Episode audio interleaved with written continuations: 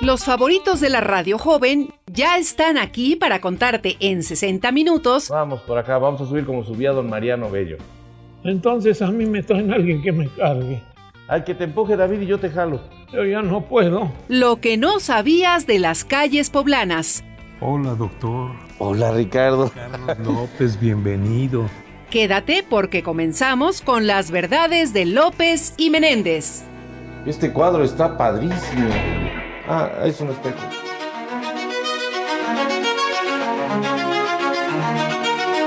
Pues me da mucho gusto, como siempre, estar aquí con el doctor Carlos López.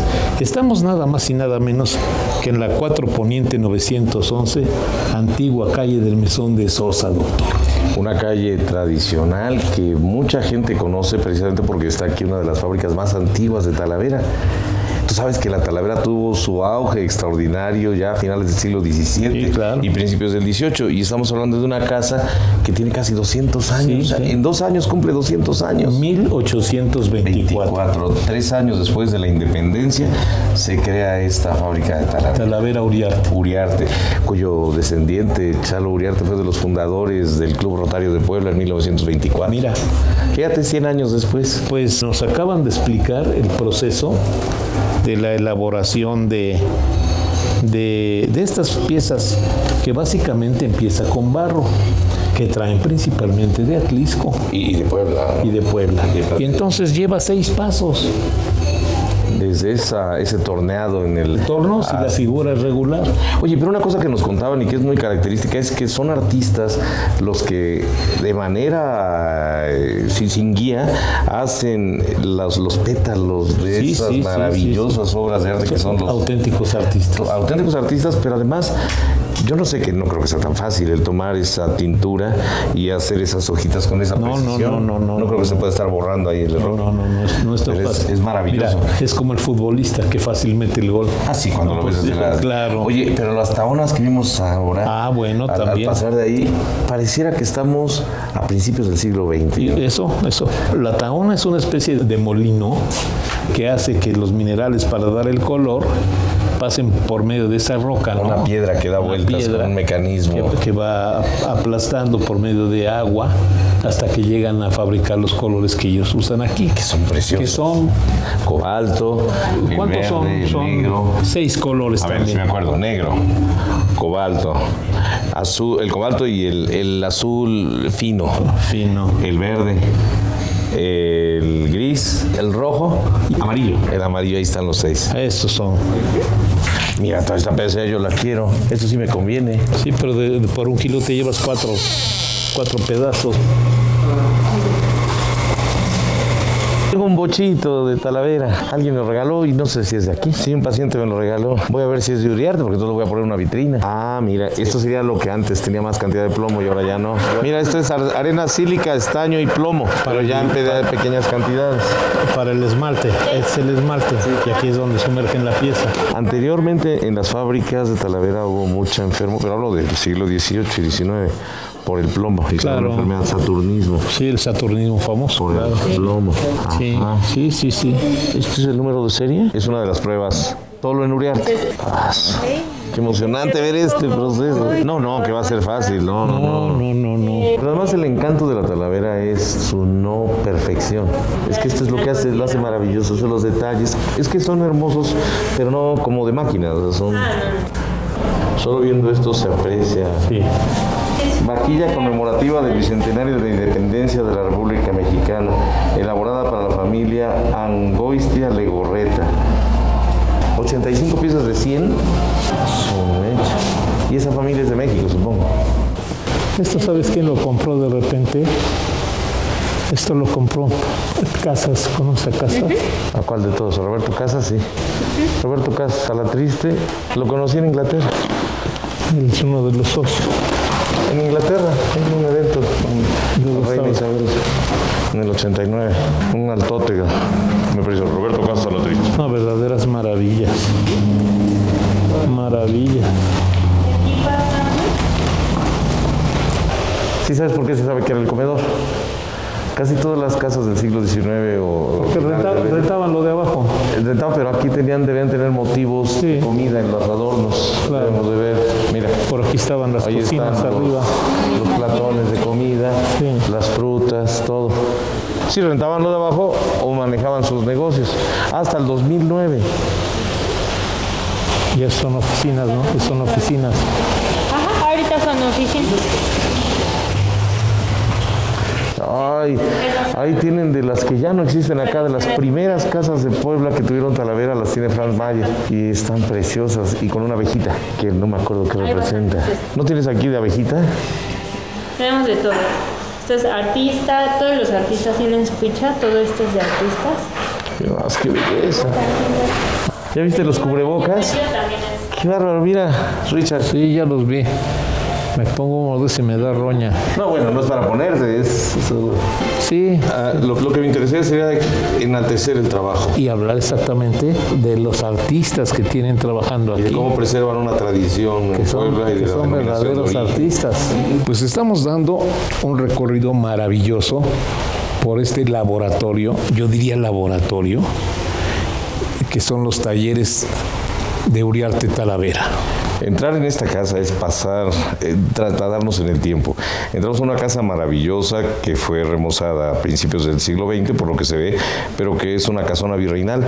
Entramos y vemos los letreros de 1824 Sí. y el recorrido que nos ha dado esta chaparra linda Aimé eh, ha Aimé- sido extraordinario. Aimé Benítez. Aimé Benítez, por donde vimos desde el inicio del trabajo en barro Sí. hasta el vidriado, Sí, sí, pintado sí, y sí, vidriado. Sí, sí, ¿no?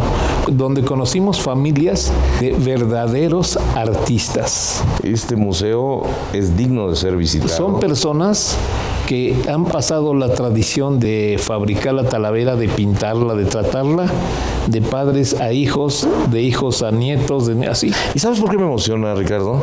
Sí. Porque esta es una de las tradiciones poblanas que deben de preservarse, todas deben de preservarse, pero esta en especial, a donde quieren, incluso de manera eh, no, no este, fructífera, quieren robarle la denominación de origen a, a nuestra Puebla de Los Ángeles y es imposible. Este tipo de fábricas, este tipo de empresas preservan esas tradiciones maravillosas, que son arte. Tú Sí, lo es un viste. arte porque como, como lo vimos, no hay, no, hay un, no hay un producto, un objeto que sea igual a otro. hasta la pedacería que resulta de los procesos eh, defectuosos que tienen que, pro- que- que desechar, hasta la pedacería es arte. Una fuente llena de esa pedacería. Claro. ¿Sabes dónde hay una? En la ex hacienda de Chautla. No, y allí en el, en el centro que está en el Paseo del Río San Francisco, hay toda una serie de lugares que están eh, llenos de, de Esa ped- pedacería es arte. de pedacería, es claro. arte. Y Sí, eso es la sí. pedacería. Ahora imaginemos esos tibores de dos metros de altura o más. No, no, no, no, no. Que son extraordinarios. Ricardo, ¿qué lugares tan hermosos me has traído a visitar? No, hombre, maravillosos. Así que si usted que nos está escuchando no tiene otra cosa más importante que hacer, lo invitamos a que venga con su familia A la calle del Mesón de Sosa, a la calle del Mesón de Sosa, que es la 4 Poniente 911 y penetre en este mundo maravilloso de la, la talavera, talavera poblana. poblana de Sí. origen, donde van a ver en cada plato el nombre de quien lo hizo, la- el número de serie. Adquirir un, un pedazo de esta fábrica es adquirir un pedazo de la historia de Puebla. Ah. Así es, bien dicho. Gracias, doctor. Gracias, Ricardo.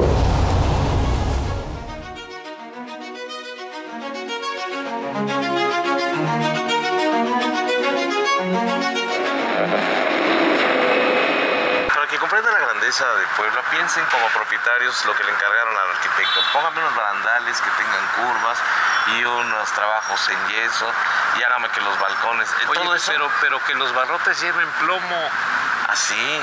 porque todas esas Se pueden tener que doblar. so- son de, son de las cositas que se ven como puñitos que están en medio, de los- son de plomo. Y ya más para acá se hicieron de antimonio y eso se deshacen. Entonces es antimonio, Ajá. no es plomo. Me deben equivocado, pero esas, esas cositas se las ponían después, Mira. porque primero venía el, el, El hierro como tal. el- el hierro forjado a puro golpe, ¿no?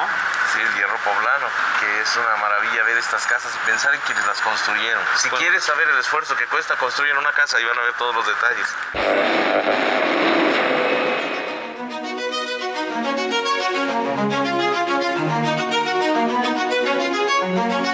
Pues me da mucho gusto estar en el interior del edificio de la, de la antigua Ciudad de México, acompañado por el doctor Carlos López. ¿Cómo te va, Carlos? Qué gusto. Gracias, Ricardo. De nuevo, feliz aquí de estar contigo, estar de en este aprender lugar, de ti. ¿verdad? Vente para acá. y de conocer más y aplico y platicar más de lo que sabemos de este edificio.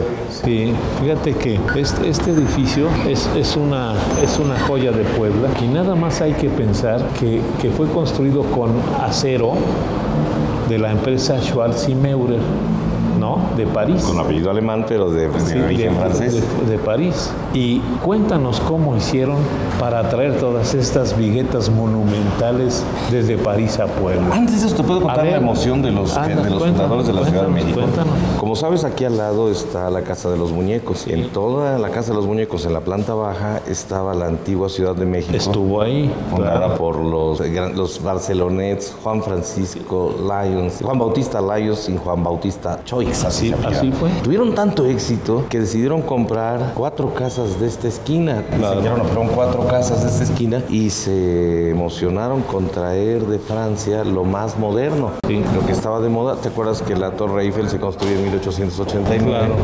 con una estructura de- y con este material. Pues ellos encargan todo a esa empresa que mencioné. A la empresa Schwarz y Meurer. Ellos la, la encargan y la traída para, Pue- para Puebla era una verdadera odisea. Claro. Primero que nada tenían que encargarla en París. Pero recordemos que los parisienses eran extraordinarios exportadores. Ellos construyeron la torre, la, la- la Estatua de la Libertad. El mismo fabricante de la Torre Eiffel. Exactamente, y ellos ya tenían toda la experiencia para exportar. Claro. Entonces se hace el diseño en París, en Veracruz se descargan todos los materiales. Imagínate todo el movimiento. E- esa es la cosa, qué odisea. qué bárbaro. Descargar primero todo esto, que tuvo que haber sido en partes, no creo que haya venido todo en un barco, es demasiado. No, no, yo creo que sí. Bueno, eh, era- no, a los barcos les cabe. pero Entonces les cabe. llegó esto y después fue transportado en tren hasta Pisaco. Tú sabes que el ramal del tren llegaba primero a, ver, a Pisaco y de ahí un ramal directo para Puebla. Imagínate llegar a la estación donde ya fuimos, a la estación del ferrocarril. De la mexicano, 11 Norte. de la 11 Norte, el, el movimiento y ajetreo para traer todo el material para este hermosísimo palacio. Sí, sí, sí, sí. Porque es un Y palacio. entonces, y entonces aquí es donde establecen almacenes la Ciudad de México. que eran los que proveían a toda la ciudad, pero Era- también a las regiones Sí, sí. aledañas. Era, era como lo- el equivalente a lo que ahora es Palacios de Hierro y el Puerto de Liverpool. En mejor todavía estatus. Porque además eran mayoristas. Y ellos fueron considerados, bueno, fue la primera tienda departamental de Puebla. Sí, la claro. primera, pero además en 1914 se hizo un concurso entre todos los centros comerciales de Puebla, que había muchos, y ganó como el más importante, el más grande y el mejor surtido. Lo que querías de Europa lo tenían. Claro, claro. Pero te he de contar que, que hay una historia también maravillosa, porque cuando empieza la revolución en 1910, los señores franceses propietarios, los barcelonets franceses propietarios de esta negociación, deciden ir regresar a Francia Así ante la es. amenaza de la revolución. Entonces dejan como encargado de los almacenes de Atlisco y de, esta, y de la ciudad de Puebla, sus almacenes, la ciudad de México, los dejan encargados al señor Naredo. Al papá de Nacho Laredo, sí. No, al, abuelo, Al abuelo de al Nacho abuelo. Laredo, sí. El señor Naredo era de Atlisco y él empieza a trabajar con ellos en los almacenes de Atlisco. Y luego se lo traen a Puebla y empieza a trabajar aquí como administrador de esta tienda. de la famosísima tienda La Ciudad de México. Entonces, en el momento que, que los franceses huyen por la revolución, le dicen a- a- al señor Naredo, señor Naredo, allá se queda usted. Usted quédese acá- a- a- allá al frente y, y a ver qué se puede hacer. Y los franceses se van con la idea de que los negocios se habían perdido. Al paso de los años, digamos que probablemente 20 años después, no tengo la fecha exacta. Digamos que 20 años después los franceses regresan. Y entonces buscan al señor Naredo. El señor Naredo lo recibe y les dice, señores, no, no, no, no. Dicen, no, señor Naredo, nosotros no venimos a hacer cuentas de nada. Nada más venimos a pasear a México, a esa tierra que tanta satisfacción nos dio, pero venimos a saludarlo exclusivamente. Y el señor Naredo le dice, pues ustedes vienen a saludarme, pero yo he llevado las cuentas al detalle de todo lo que hay aquí, de todo lo que se vendió, de todo lo que se cobró, lo que hice con las utilidades y les quiero entregar cuentas. Y entonces el señor Naredo, en un ejemplo, este atlisquense ilustre, en un ejemplo de honradez, saca sus libros y les dice, miren, aquí están las cuentas y compré con las utilidades tantas propiedades y entonces todas estas propiedades que hay aparte en la ciudad de Puebla son de ustedes. Administrador impecable. No, no, no, no, con una honradez el señor Naredo, de- como dicen, de la que ya no se ve. Oye, ¿y tú sabes lo que pasó después? Con En este 1900 edificio, Ya en 1939. en este, no, no, no, no recuerdo Lo exactamente. adquiere William Jenkins. Ah, bueno, sí, sí, Y sí. cambia de nombre. Sí, cambió de Cambia de nombre. nombre de ser la Ciudad de México, pasa a ser las fábricas, Las fábricas de de Francia. Francia. Nada que ver con lo- el nombre actual de los No, números no, que existen. fíjate, fíjate que, pero yo recuerdo que las fábricas de Francia me parece que estaba ahí enfrente. Primero, ¿Ah, sí? claro. Esa no la conocí. Sí, sí. Bueno, tampoco la, Las la fábricas de inauguración Francia de- estaban ahí cuando Jenkins adquiere y funda la Ciudad de México. Entonces ya le nombran se aquí pasan para acá. las fábricas de Francia. Y una vez que se convierte en fábricas de Francia, mantienen el, el prestigio. Sí, claro. Y se viene a vivir aquí arriba William Jenkins. se, se viene a vivir acá y, y entonces, eh, pero fíjate que él, te- él tenía un departamento muy amplio, pero, 1600 pero- metros. pero muy austero. ¿Tú lo conociste? ¿eh? Ah, claro. Yo sé que tenía 1600 metros, te voy que a es todo decir- lo de aquí arriba. Te voy a decir por qué lo conocí, porque un tío mío era trabajaba con él en sus negocios de atlista. Y entonces lo venía a ver y alguna vez vine con mi tío y entré al despacho de A ver, descríbenos cómo era. de Jenkins. Mira, un lugar muy austero con un montón de escritorios porque se llevaban contabilidades además. Era, era- no solo era la vivienda de- del señor Jenkins, eran sus oficinas. Era como un loft, sin Sí, sí, paredes. sí, sí. Entonces, pe- eh, eh, no, en las zonas donde estaban los escritorios, nada más escritorios, pero luego había unos muros y ya entrabas propiamente A su departamento. a, al de- a la habitación. Al ¿Cómo salón, vivía el donde- señor Jenkins? Con toda sencillez. Ah, sí. Era un hombre de lo más sencillo en cuanto a su aspecto y su vida personal. Ropa muy sencilla, zapatos muy sencillos. Siempre, uno de los hombres más ricos de México. Siempre te cuento la anécdota de sus zapatos tenis viejitos con los agujeros para los juanetes. Sí. Bueno, eso ya no es sencillez. Eh, bueno, pues, Ya está lo cañez. que pasa es que no había otra forma, pero así era este señor. Oye, ¿y qué pasa? Bueno, después Bueno, de que lo tuvo él, ya en los 60. Pasan muchos años y después de las fábricas de Francia, aquí abre Telas Blanco. Pero no era telas, era almacenes. No, blanco, no, Telas Blanco. Primero era Ah, Telas primero Blanco. era telas blanco. Ah, yo, yo con- lo conocí como almacenes blanco. Pero nada más vendían telas. Aquí no vendían abarrote ni ultramarino, no, nada. Aquí nada más telas. Ya estaba tan abandonada esta planta baja que todo era de duela de madera. sí, me acuerdo. Entonces caminabas y ya se hundía. Ah, Ya estaba podrida la, la madera, madera. y se hundía. Pues estas son todas estas Oye, peripecias. pero déjame contarte algo. A ver. Esta, este, fueron telas, pero después fueron de almacenes, porque yo venía aquí, mi grupo scout estaba aquí en la 2 Oriente 213, y veníamos acá, y me tocó la clausura de, las, de la- los almacenes blancos, donde hicieron remate de todo. Ahí compré un disco de Ofelia Medina cantando las redondillas de Sor Juana Inés de la Cruz. Pero mira que yo creo que entonces nada más llegaban a vender hasta discos. No, eran almacenes, tenían de todo. Ya- ya había- ya había había- ultramarinos, ya no, había- no, no, no, no, no, eran almacenes tipo... eh, Se había ropa. Sí, había ropa, todo eran almacenes blancos, tenían de todo, pero no abarrotes ni nada de eso. Eso me tocó a mí. Y entonces fue cuando compró, compré el disco. Imagínate esta joya: Ofelia Medina cantando las redondillas de Sor Juana Inés de la Cruz. No, mira, pues y lo una- tengo. Una joya. Sí, eso fue cuando remató Blanco ya. Eh, ¿En qué año sería como principio de los 70?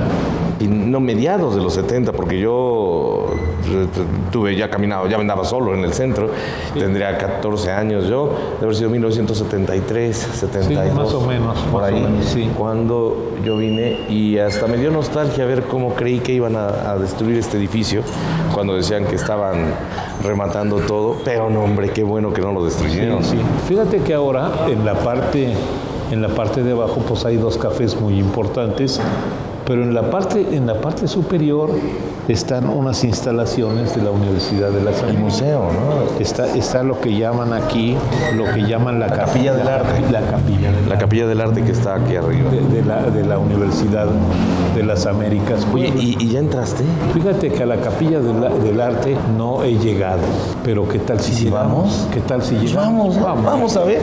Fíjate que en esta calle hubo cosas muy importantes en 1896, Dos en la Oriente. calle Dos Oriente. Dos Oriente. Eh, Dos Oriente, eh, antigua calle de la carnicería. Entre dos y cuatro. Entre ¿no? 2 y 4 Norte. En esta calle eh, estaba, se hizo una recepción también a Porfirio Díaz, a todo lujo en una casona que está del lado sur, bueno, en esta calle, del costado de San Pedro, que es la calle 2 Oriente. Y también acá en la 2 Oriente 213 estuvo hace muchos años el grupo 6 de los Scouts Mira, a donde yo venía de niño, te estoy hablando de los 60 y que de aquí tomaba el Cristo, el camión el camión aviación. el ca- Aviación Panteón. Aviación Panteón, el Cristo. El Cristo que tomaba acá y me dejaba en mi casa allá por Plaza Cristal. Después Mira. de que viví aquí en la 2 Norte 804, ya vivíamos allá en Cristal. Aquí lo tomaba cuando los camiones pasaban por acá, ¿te acuerdas? Sí, como no me voy ¿Cuánto a costaba el acordar. camión? El camión en, en la, e- en tu época ya, ya pierdo la noción. En mi época, 20 centavos. Yo creo que costaba como 80 centavos. Mira. algo así. Bueno, te voy a decir una cosa muy importante. No, para las personas que nos están escuchando. Si usted o ustedes no tienen algo más importante que hacer, recorran estas calles del centro de la ciudad de Puebla. Son maravillosas. Pueden venir a conocer este edificio del- de, la- de los antiguos almacenes de la Ciudad de México y de las fábricas de Francia, hoy convertidos En blanco y después en. Sí, y ahora en unos cafés muy importantes que son verdaderas joyas de la ciudad de Puebla. Así es, Ricardo. Qué Gracias. placer caminar contigo. Gracias, doctor. Igualmente. Lo creas o no, Tengo 65 años de haber visitado esta biblioteca y no sabía que no había luz eléctrica. tú también has pasado por ahí. Nos escuchamos en la próxima emisión con más verdades de Puebla. Esto fue Entre López y Menéndez. Todo lo que se ve aquí, Ricardo, es un atentado contra el azúcar, pero delicioso. Esta fue una producción del Sistema Estatal de Telecomunicaciones, CET Radio, Derechos Reservados.